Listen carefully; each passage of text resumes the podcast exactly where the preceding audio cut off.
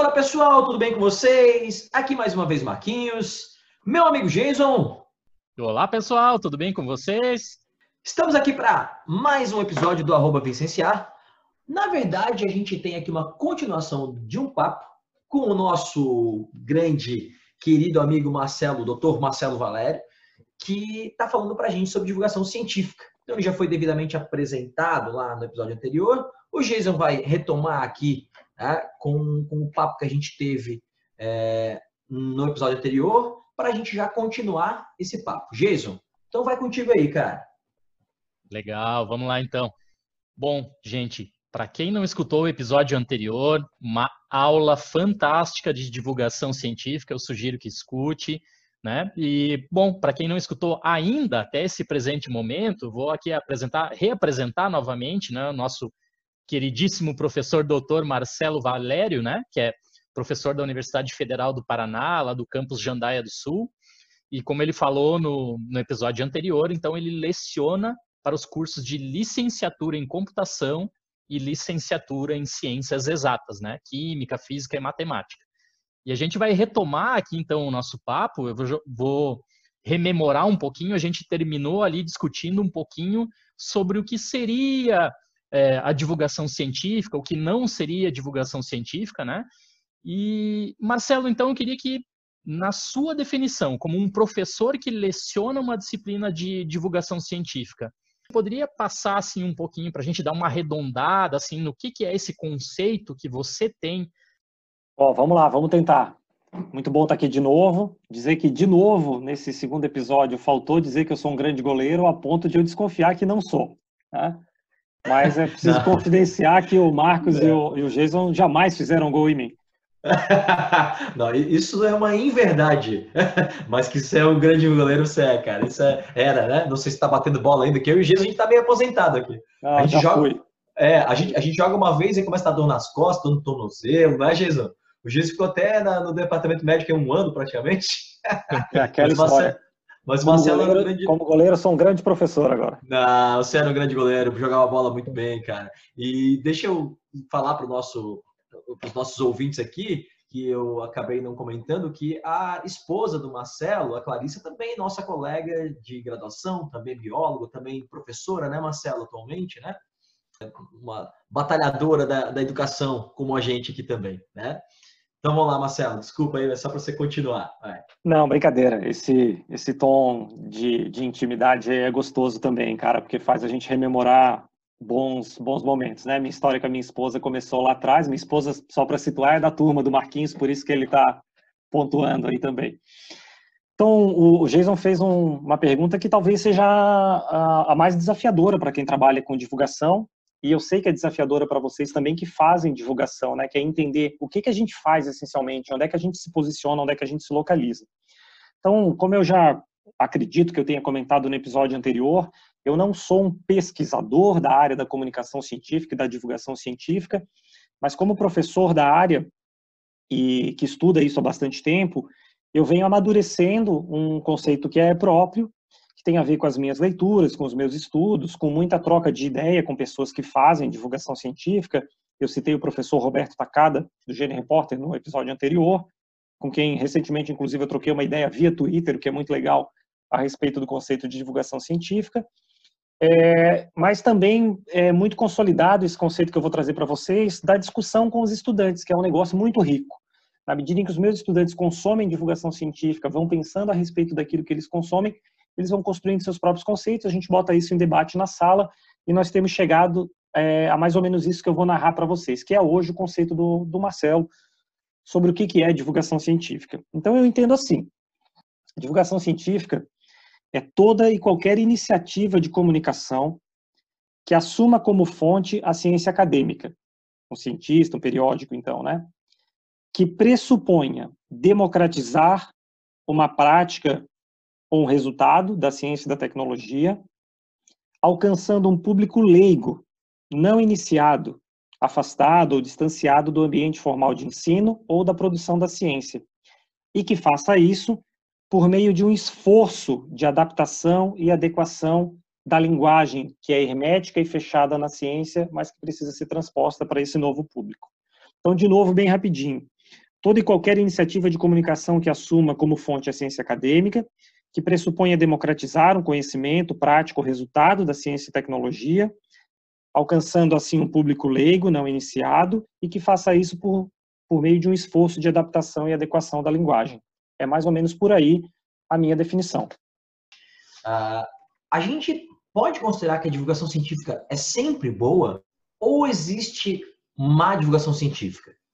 Ah, cara, essa, essa é danada, hein? Vou partir para responder é, tentando demarcar. Então, assim, o meu conceito, se, se vocês é, notaram, ele vai pontuando algumas coisas que para mim são demarcações. Primeiro, assim, a fonte tem que ser científica, o público tem que ser um público leigo, a linguagem tem que ser recodificada, adaptada, e a grande questão para mim é a intencionalidade. A intencionalidade da divulgação científica, para mim, ela é uma intencionalidade de natureza pedagógica, educativa.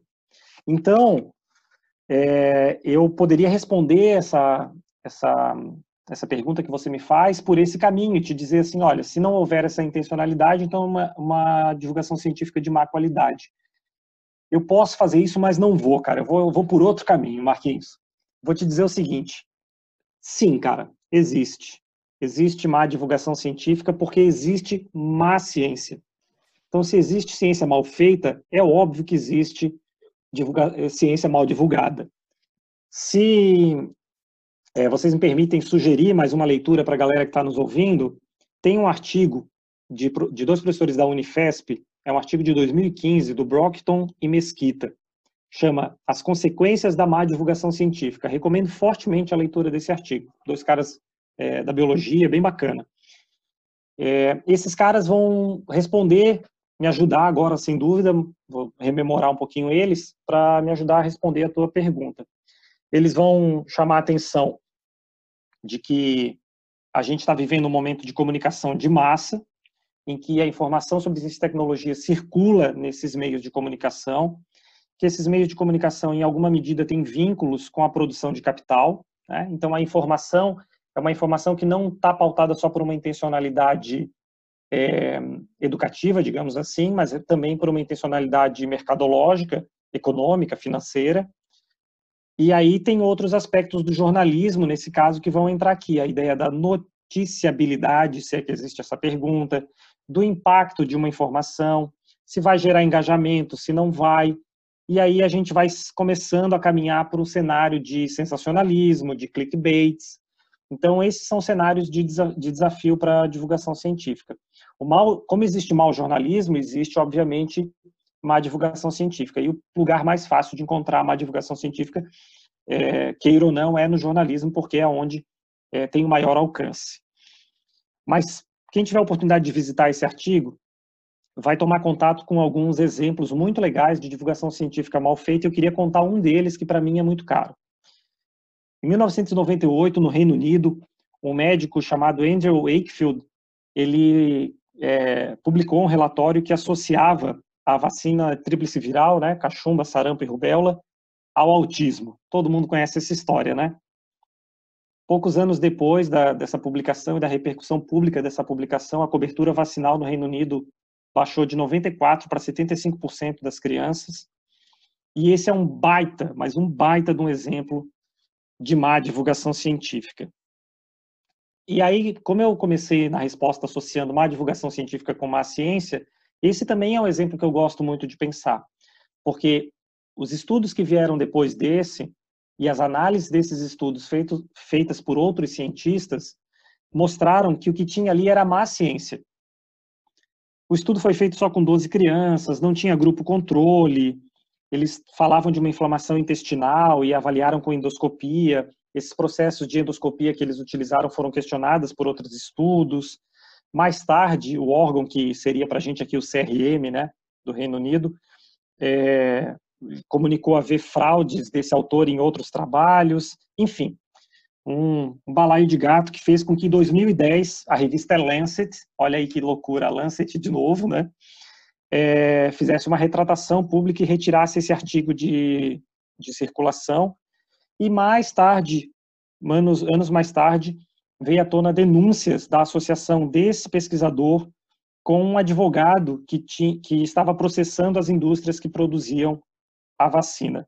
Então, para mim, cara, esse é um, um caso emblemático, assim, de como a má ciência pode se transformar em má divulgação científica. Quer dizer, o cara fez um negócio fora da curva, que tinha um poder de virar notícia muito alto, isso virou notícia de uma maneira muito mal feita, e a repercussão pública disso foi uma repercussão muito perniciosa, muito prejudicial, que é a redução da cobertura vacinal. E aí a gente está vendo é, esse movimento antivacinista, desde esse período, ganhar corpo no mundo inteiro, reduzindo cobertura vacinal e fenômenos como o reaparecimento do sarampo em contextos, inclusive, como o nosso aqui no Brasil. Não sei se ilustra, Marquinhos, mas acho que é por aí, para deixar claro como existe má divulgação científica, porque existe ciência mal feita. Ah, ilustrou muito bem, cara. Esse exemplo eu uso muito em sala de aula, para né, dizendo que, que, como a má ciência justificou um movimento anti-vacina, né? Eu costumo brincar que é o, combo da burrice, que geralmente quem é anti-vacina também é terraplanista, e agora negacionista da Covid-19, então é o, é o combo burrice. Assim. Mas acho que burrice não é o termo, né? Acho que seria mais o combo ignorância, né, Marcelo? Ah, é por aí, cara. Tem, tem muitos exemplos, né, cara? Se a gente pegar, por exemplo, a história do chumbo na gasolina nos Estados Unidos, né? A uhum. General Motors contratou um toxicologista para encobrir o dano à saúde pública durante muito tempo. Quem, quem não conhece essa história, eu recomendo no, na série Cosmos, do Neil deGrasse Tyson, o episódio 7 narra essa trajetória de uma maneira muito bacana, essa relação da, do, dos danos à saúde pública sendo encobertos ali. Então, é muito interessante a gente olhar para a história da ciência, porque ali a gente vai identificar uma série de processos dessa natureza, ciência sendo má feita ou sendo pior do que isso, cooptada por outros interesses para e aí repercutindo publicamente esses interesses, às vezes nefastos, obscuros, escusos aí, que vão, obviamente, se transformar em má divulgação científica. Marcelo, tem uma pesquisadora aqui no Brasil chamada é, Natália Pasternak, que eu gosto de ler bastante. É, inclusive, né, o Vem Cienciar segue o Instituto Questão de Ciência lá no Instagram, né, que foi fundado e é atualmente presidido pela Natália. E ela entrou recentemente né, no, no, no mote de falar contra os absurdos que são promovidos por alguns governantes e até mesmo pelo, pelo presidente brasileiro, no sentido de que a cloroquina era a salvação para pacientes com Covid-19, né? E assim, nós como como cientistas da área da saúde, até inclusive já trouxemos outras pessoas aqui no, no nosso Vem Cienciar para falar dos malefícios que a cloroquina pode causar, né? E especificamente quando ela é combinada com a azitromicina, que é justamente o que alguns médicos têm utilizado em pacientes com COVID-19. Então, a gente entra aqui num, num momento histórico onde fica muito claro, é, fica muito ilustrativo, né? Exatamente o que você acabou de responder, que a como existe a ciência mal feita, a divulgação científica, quando ela é mal feita, ela pode até tirar vidas. E como, Marcelo, na tua opinião, que a gente pode combater essa má divulgação científica?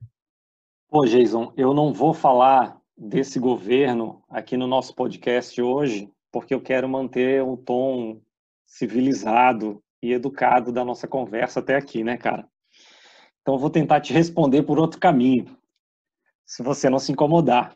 Como é que a gente combate, né, a, a, a má divulgação científica, o, o, o negacionismo, o anticientificismo, né? Cara, fazendo boa divulgação científica.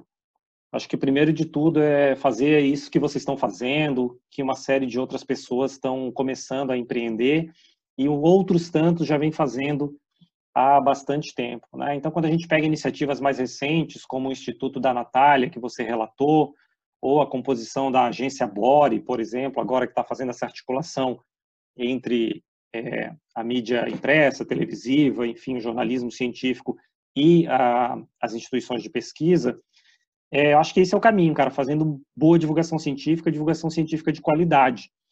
Um outro argumento seria melhorando a educação formal em ciências, né? Na medida em que a gente é, conseguir fazer com que as pessoas aprendam mais e melhor ciência na escola, a gente vai conseguir enfrentar as armas que são usadas por personagens como esses que você sugeriu aí. Então, sei lá, a gente tem que combater o sensacionalismo, combater é, essa sedução dos cliques, da, das chamadas, das manchetes sensacionalistas, os clickbaits. Então, a gente precisa fazer uma educação para as mídias, entender como as mídias funcionam para capturar a leitura. Um outro caminho, para mim, que eu acho que é muito importante, é que a gente comece a fazer uma divulgação científica menos pautada no produto e nos resultados da ciência, e mais pautada pelos processos de produção de ciência, pela história da ciência, pelos personagens, pelas instituições. E acho que os podcasts, os vlogs, as redes sociais têm sido um caminho importante para isso, já que o jornalismo científico ele é pautado em grande medida por outros atributos que vão fazer com que é, se supervalorize os produtos e os resultados em detrimento dos processos e da história. Então, é, eu acho que esse é o caminho, cara. Assim, os exemplos são muitos, né, de, de uma divulgação científica mal feita e que precisa ser enfrentada. Eu, eu acho que eu respondi na, na questão anterior, assim, o exemplo do chumbo nos Estados Unidos, toda a história da indústria do tabaco, essa coisa dos antivacinas, do pessoal negacionista, do aquecimento global, cara, não são só fake news, né? São fake issues, são, são temas, são questões falseadas e o que esses caras querem é alguma coisa, não tem almoço grátis, ninguém faz isso é, sem intenção. Em muitas questões como essa, o chumbo, o tabaco, o autismo, o aquecimento global, acho que são exemplos é, bastante ilustrativos. Esses caras querem adiar a tomada de decisão política, manter a suspeita de alguns temas, e isso está sempre associado com interesses financeiros, ou de corporações, ou estatais mesmo. Então a gente precisa começar a tentar desvelar esses, esses interesses que é, usam o verniz científico para manter uma, uma, falsa, uma, falsa que, uma falsa questão em aberto, quando a ciência já tem, é, de certa maneira, um consenso fechado guiando as pesquisas e, e, o conhecimento, enfim, a produção de conhecimento num determinado caminho. Agora, é muito difícil, né, Jason? É muito difícil porque, assim, os algoritmos hoje das redes promovem um funil, a gente é empurrado para as nossas bolhas, isso é bem complicado. E assim como a gente aqui que faz ciência, que faz divulgação científica, a gente acaba sendo empurrado para a nossa bolha da ciência da divulgação científica, o camarada que é negacionista, o camarada que está com outros é, repertórios aí em relação à ciência ao conhecimento, ele vai ser empurrado para essa bolha também. E aí o que a gente tem de horror nisso é o raciocínio motivado, que é um dispositivo cognitivo nosso, não tem jeito. O cara vai acreditar naquilo que lhe convém, o tal do viés de confirmação, né? Então, no final das contas, a racionalidade científica vai para o beleléu e o que fica é a crença, cara. E crença é tudo que a ciência não é. Ceticismo, a dúvida, esse caráter provisório da ciência, essas coisas vão se perdendo. E aí o que eu percebo e tem acompanhado alguns pesquisadores que trabalham com fake news é, argumentar é que fazer o tal do debunking é muito difícil, né? E às vezes é até impossível, porque o que, o que pauta o conhecimento dessas pessoas não é necessariamente a verdade científica produzida do momento, né? Produzida pela racionalidade científica. Às vezes elementos como a ideologia, é, aspectos relacionados à moralidade ou à religiosidade eles são mais relevantes no, digamos assim, no perfil epistemológico desse camarada do que, entre aspas, de novo, a verdade científica. Então, assim, meu caro, é, para o sujeito que quer acreditar no nazismo de esquerda, para o sujeito que quer acreditar no vírus chinês, para o sujeito que quer derrubar a floresta para plantar, plantar soja, para o sujeito que quer acreditar na cloroquina, porque alguém associado à sua ideologia falou, não tem jeito, cara. Não tem jeito de fazer um enfrentamento é, com é, contra-argumentação, digamos assim. É, o caminho é fazer uma divulgação científica massiva que expõe as fragilidades dos que esses caras querem defender, porque eles usam verniz de ciência para defender seu lado, então a gente tem que é, fazer um ataque massivo com ciência de qualidade, divulgação científica de qualidade por outro lado, usando as ferramentas que forem possíveis, né? a checagem de fatos, é, a exposição de conhecimentos que estão relacionados com a fundamentação da ciência, como a ciência funciona propriamente dita. É, nesse sentido, eu tenho gostado muito do trabalho, das falas do professor Yuri Castelfranc, da, da Federal de Minas Gerais, que tem é, pautado de uma maneira muito qualificada como a gente pode enfrentar às fake news e esses fake issues. Muito disso que eu, que eu tentei sistematizar aqui, eu tenho consumido é, dos textos e das, das, das, apresentações públicas que ele tem feito aí. Bacana, Marcelo. É, eu concordo né, totalmente contigo. É, só que eu aqui não, não, me, não me seguro em falar mal desse governo, cara, porque eu acho que a gente é, tem no comando do país hoje um grupo que é totalmente contrário a tudo aquilo que a gente, a gente, eu, você, Geso e outros que trabalham com, com ciência, né, cara, é o que a gente prega, o que a gente acredita. E realmente atrapalha bastante, né? Vamos ver se isso seja, que isso seja uma fase que passe logo, né? Mas a gente está precisando aí de uma mudança de rumo nesse, né? nessa toada aí do país, né? Ah, eu, eu, eu, eu gosto bastante de falar mal também, cara, mas eu só pode mandar não ter o foco. Eu brinco assim claro. que esses caras me ensinaram palavras que eu nem conhecia, né? Quando quando esses caras começam a fazer ataques à ciência, a ciência reage, é, como por exemplo a demissão do, do, me faltou o nome do pesquisador chefe do do INPE, chamou chamou o excelentíssimo presidente de pusilânime. Olha que maravilha aprender uma palavra como essa. É isso que é. eles são, cara, pusilânimes, parvos, uhum. nécios, né? Então, é tem, eu, vou, eu vou nesse sentido aí. É verdade. Marcelão, é, o que que cientistas, né, o que, que pessoas que vivem da ciência, o que, que instituições de pesquisa têm a ganhar com a divulgação científica em si? Ah, cara, legal, assim, putz, lá no, no primeiro episódio eu lembro que vocês perguntaram o que, que a sociedade tinha a ganhar né, consumindo divulgação científica, mas fazer é, essa lógica inversa a partir da pessoa, né, ou do grupo, ou da instituição que faz divulgação científica é importante também. Sobretudo no Brasil, onde a pesquisa é feita basicamente nas universidades, né? E, e as universidades estão sob ataque, estão depauperadas por, por esse contexto que a gente acabou de brincar aqui. E acho que, sobretudo como a gente está vendo agora em meio a essa pandemia, é, as universidades podem mostrar força, relevância, resistência por meio da divulgação científica. Então, cientistas e instituições que fazem divulgação científica, cara, podem valorizar é, fazer, fazer com que as suas atividades, as suas práticas, as suas trajetórias sejam mais valorizadas, mais reconhecidas, ganhem mais visibilidade pública, que aquilo que eles desenvolvem, cri, criam, tenham mais apoio, mais amparo, recebam mais recursos e, mais ainda, que se, é, seja feita quase que um processo de prestação de contas à sociedade e, como contrapartida, que a ciência e a tecnologia que são produzidas tenham uma referência social. Então, é, nesse conjunto de é, retorno, digamos assim, enquanto, a, enquanto a, a, os cientistas e as instituições conversam com a sociedade, além de elas se valorizarem, se reconhecerem, angariarem é, amparo, receberem talvez a partir desse amparo um pouco mais de recurso, certamente tem um outro elemento que é bacana, que é a reorientação epistemológica da própria ciência. Na medida em que ela se abre para o público, ela também ouve e percebe desse público quais são as demandas originárias, né, oriundas dessa sociedade, e ela se reconfigura para pensar novos problemas de pesquisa, novas estratégias é, metodológicas, novos alcances possíveis para a sua prática. Em todas as áreas do conhecimento isso é possível.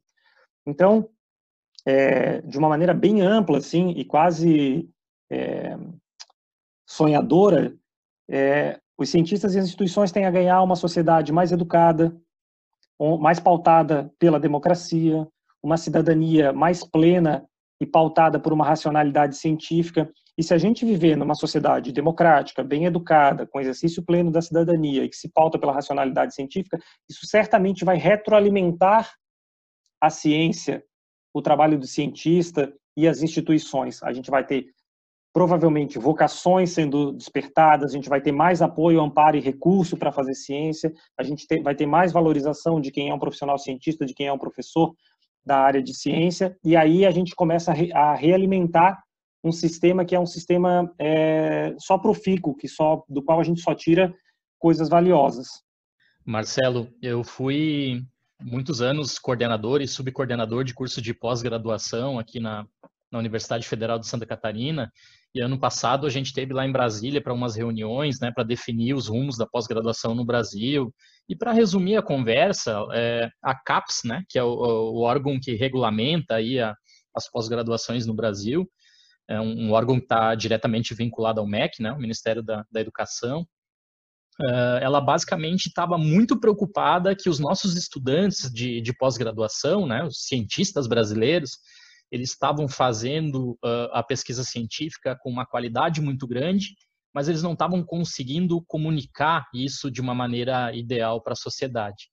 Então, queria saber um pouquinho de ti, quais que seriam as dificuldades para que a divulgação científica assim se tornasse uma uma prática mesmo associada com a pesquisa científica, né? O cara que produz, ele já conseguir ali, vamos dizer, né, fazer de cabo a rabo.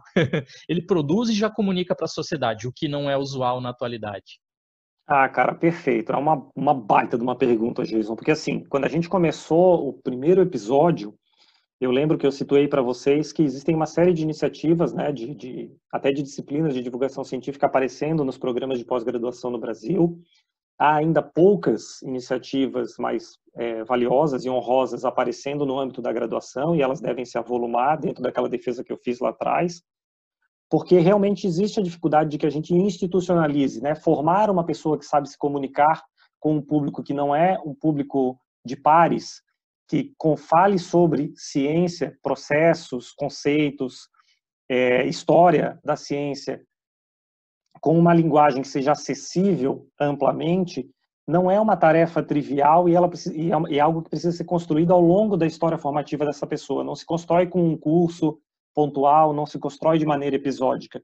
Então é importante que isso, que isso venha marcando toda a trajetória profissional um pesquisador, de um cientista. Né? Não é da noite para o dia que alguém se torna divulgador capaz de fazer divulgação científica.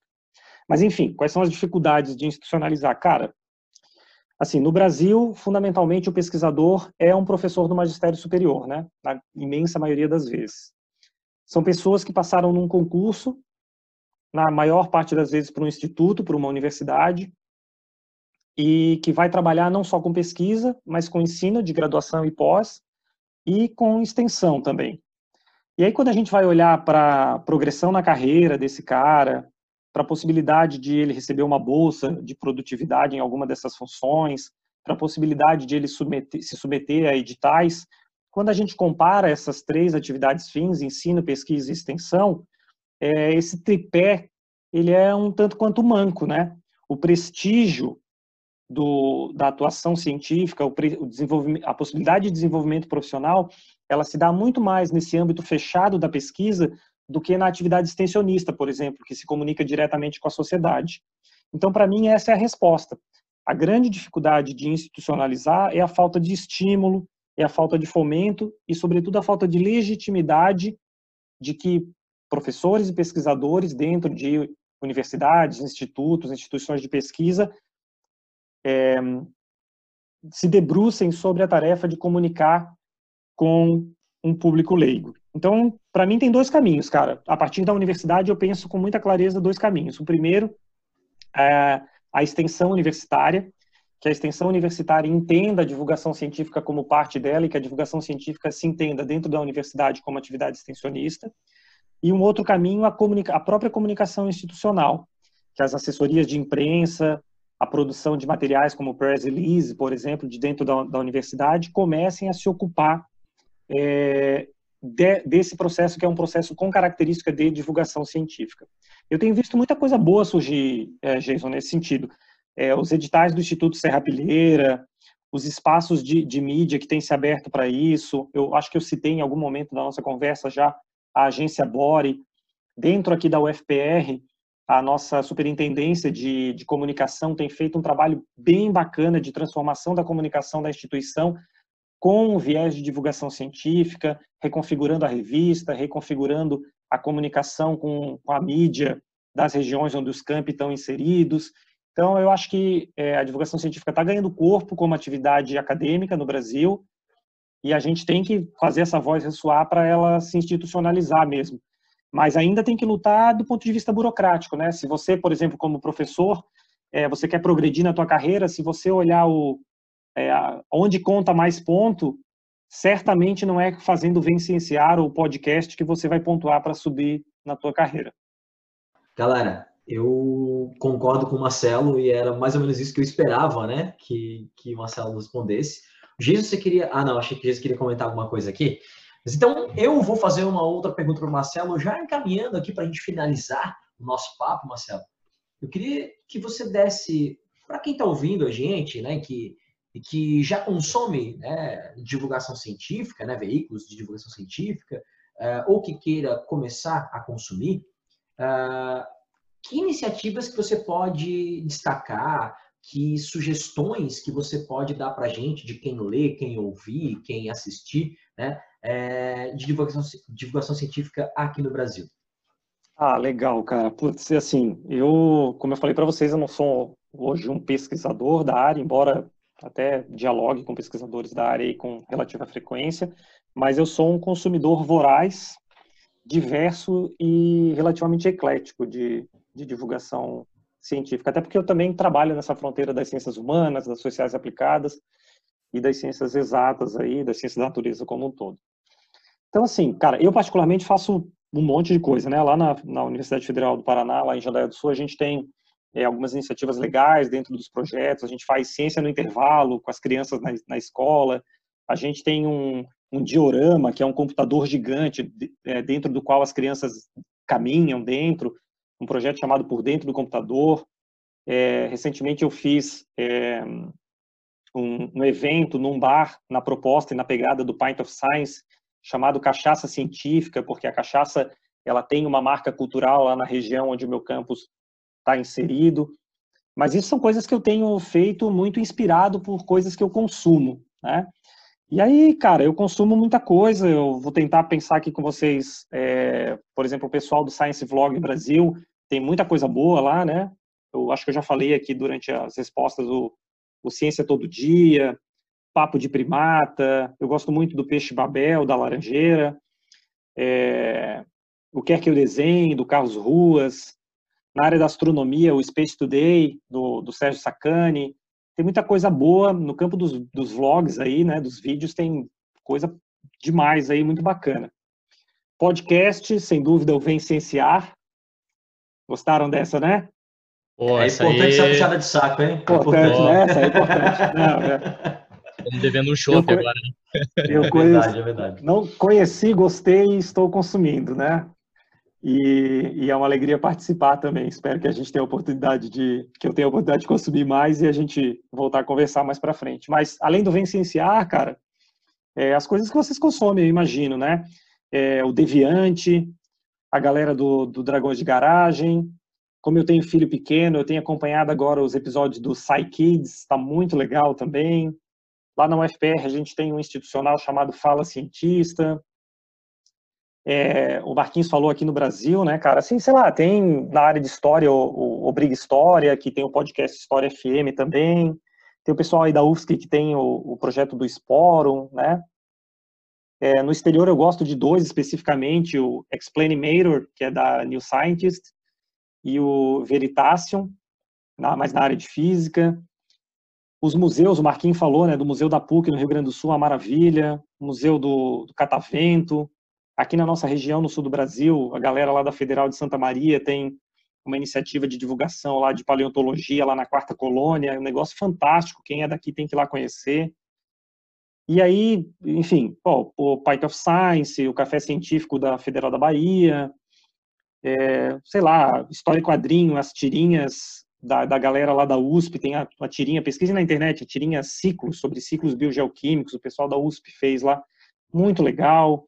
A gente tem amigos aqui da, da UFSC, da, da, da nossa graduação, que fazem coisas boas. O Leandro Lopes, ilustrador científico, tem iniciativas de divulgação bem bacana aí.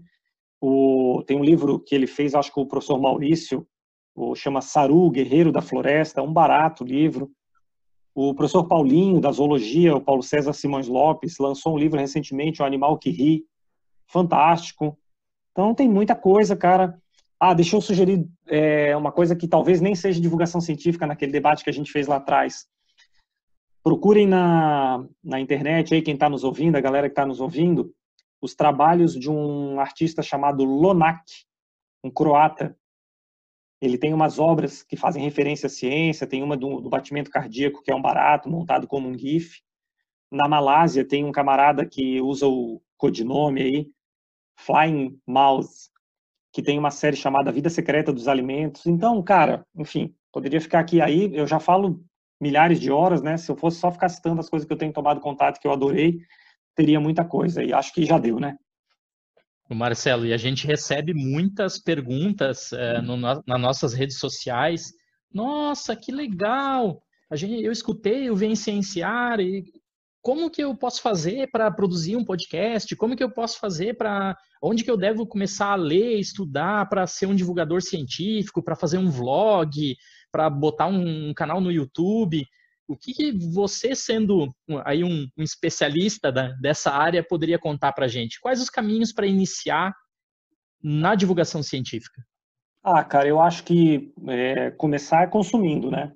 É, eu, eu não conheço nenhum divulgador científico ou divulgadora científica que não seja alguém que goste de consumir divulgação científica. Então, você tem que consumir as coisas apreciando mesmo, descobrir o que você gosta, o que você não gosta, é, depois dar uma, uma adensada nisso, né, fazer uma crítica sobre a forma, sobre o conteúdo. Se a gente pensar só nos podcasts, tem vários formatos possíveis, né? Por exemplo, como a gente está fazendo aqui, entrevista é só um desses formatos. E para você ir achando qual é a sua. Né? Se você que está nos ouvindo curte mais falar, gosta mais de escrever, ou se dá bem, de repente, fazendo algum tipo de produção mais artística, desenhando, para você ir se encontrando. Mas é muito legal pensar na perspectiva da formação também, Jason. Como você, acho que é mais nesse sentido que você questionou, né? Eu acho que tem o pessoal do, da Unicamp, é, as produções é, do Laboratório de Jornalismo Científico da Unicamp, eles têm lá um curso de mestrado, é, em divulgação científica, eles têm uma especialização em jornalismo científico, para quem está mais, mais nessa. É, a Fiocruz recentemente lançou um, um, desses cursos massivos online na plataforma deles, bem basicão de divulgação científica, eu fiz, gostei bastante, encabeçado pelo pessoal é, lá que trabalha com a professora Luísa Massarani. A Fiocruz também tem um curso de especialização nessa área, vale a pena dar uma investigada. A Fiocruz tem um, um curso de mestrado, inclusive de divulgação científica relacionado mais com a área da saúde, para quem é desse, né, dessa seara aí da ciência. O pessoal da Federal de Minas Gerais tem produzido muita coisa legal, eles têm uma especialização em comunicação pública da ciência lá em Minas, e várias dessas iniciativas estão mapeadas por uma rede grande, que é a chamada Rede Pop, uma rede é, popular de ciência e tecnologia para América Latina e Caribe, que, de certa maneira, sistematiza essas iniciativas de comunicação pública ou de divulgação científica por toda a América Latina e Caribe. Então, é, é fuçando, investigando, encontrando, mas acredito que esses que eu citei aqui sejam é, os, talvez os mais sólidos ou com alguma história já consolidada na divulgação científica brasileira. Legal, Marcelo. Cara, é, eu, você foi citando ali vários, eu, eu, eu, também né, ouço, principalmente a questão de podcast, você bota no carro, tá fazendo as coisas em casa, lavando a louça, limpando a casa, e aí está ouvindo, né, cara? E eu até sugeri o Pode Perguntar, tem um outro que eu gosto muito da, da questão histórica, né? O Geiso também é um fã da história, e a gente, eu ouço muito também um que chama Estação Brasil, né? Do, legal. é, bem, bem legal. É, então, o Dragões de Garagem você ouve também, eu também gosto bastante. Tem muita coisa legal para se consumir. E fiquei feliz de você colocar a gente aí entre essas sugestões. Muito bacana. Opa.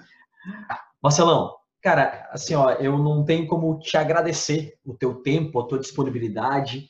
Foi legal voltar a se bater esse papo, como você falou, a gente né, tinha um convívio quase que diário durante a época da, a época da graduação, é, não só nas aulas, mas também nos nossos né, nas nossas sociais e no futebol e tudo mais. Então, é, é, bater esse papo contigo aqui me fez relembrar várias coisas e com bastante carinho da, da época que a gente convivia. É, deixo aqui um, um beijo para Clarissa e para os dois pequenos, que eu só conheço o Bernardo pessoalmente, né? O, o, o novo herdeiro eu não conheço ainda. Vamos resolver isso aí qualquer hora. É, com certeza. Cara, eu vou deixar para o Jason finalizar hoje aqui. Eu só queria te agradecer é, te dizer que, como eu disse no início do, do, primeiro episódio, eu te admiro não só como pesquisador, porque tô mostrando os projetos que você participa, eu até tenho que conversar com o Geis algumas coisas que a gente pode fazer em conjunto contigo aí, porque tu é um cara extremamente criativo e proativo, cara. Então, eu admiro muito isso mesmo, é, e tu sabe do carinho que, que tenho por ti como, como amigo, como né, colega de, de faculdade, como amigo que a gente é já há, como você falou, né, cara, 20 anos já se passaram aí nessa nossa convivência, né? Cara, te agradeço muito mesmo. Vou deixar tu dar um tchau pra galera aí e vou deixar o Jason finalizar esse episódio. Um abraço, cara. Bom, senhores, ah, Marquinhos, eu tô até emocionado agora, né? Queria que vocês soubessem que a recíproca é simétrica e verdadeira. Também fiquei muito feliz de receber o contato de vocês e honrado da confiança de vocês de escolher a mim para falar sobre esse tema. Eu espero que, que para a galera que nos ouviu aí, na medida das minhas lacunas e fragilidades, dos meus conhecimentos, aí eu possa ter dado uma contribuição, aberto alguma perspectiva de reflexão, de debate, de discussão, de conhecimento a respeito dessa área. Agradecer de montão, colocar o meu contato à disposição também, Marquinhos. Pedir para vocês colocarem na descrição do podcast, é, na, nas, nas descrições aí onde a gente é, postar, né, em todas as plataformas que a gente posta aí o material, mas também não é difícil de me encontrar, né, é Marcelo Valério, arroba ufpr.br, a moçada que está nos ouvindo, que quiser trocar ideia, conversar, a gente está à disposição, e eu já me coloco à disposição para a gente pensar outras iniciativas aqui no Vem Cienciar, ou, na pior das hipóteses, para a gente beber uma dessas cervejas que eu andei sabendo que você produz aí. Um abração para todo mundo que nos ouviu, valeu demais. Ah, Marcelo, muito, muito, muito obrigado. Realmente, você deu não somente uma, mas duas aulas fantásticas de divulgação científica. Certamente aí eu assino embaixo das palavras do Marquinhos em relação a ti. Esperamos vê-lo aqui novamente, com certeza, né? Vamos discutir aí um pouco mais esses projetos que você tem de divulgação científica para o futuro e, como o Marquinhos comentou, de repente a gente faz aí alguma coisa em conjunto. Pessoal, eu gostaria que antes da gente finalizar de deixar um grande abraço a duas iniciativas de divulgação científica, das quais de alguma maneira eu faço parte também. A primeira delas é o projeto Imagine, coordenado pelo professor André Ramos, aqui na Universidade Federal de Santa Catarina. Para quem quiser conhecer mais sobre o projeto Imagine, é, joga ali no Google o projeto Imagine UFSC, né, UFSC. É, basicamente, esse projeto interessantíssimo tem o objetivo de levar a ciência para comunidades isoladas, né? então comunidades indígenas ou é, comunidades muito que estão muito distanciadas em relação às escolas. E a segunda iniciativa que eu gostaria de deixar um grande abraço é o blog científico Cientistas Descobriram Que, que é coordenado também pelo meu colega aqui, professor da Universidade Federal de Santa Catarina, Ricardo Garcês. Né? Quem tiver curiosidade, aí mesma estratégia, joga lá no Google, dá uma olhada, porque existem vários textos muito interessantes, inclusive eu mesmo escrevo de vez em quando lá para o blog.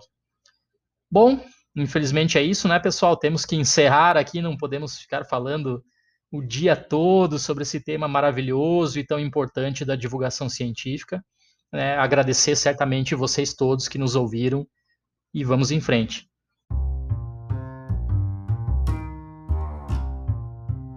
Sigam-nos nas redes sociais, sempre arroba Vencienciar. Nós temos perfil no Instagram, no Twitter, página no Facebook, canal no YouTube. Podem deixar as suas dúvidas lá que na medida do possível nós responderemos vocês. Um grande abraço a todos e até a próxima!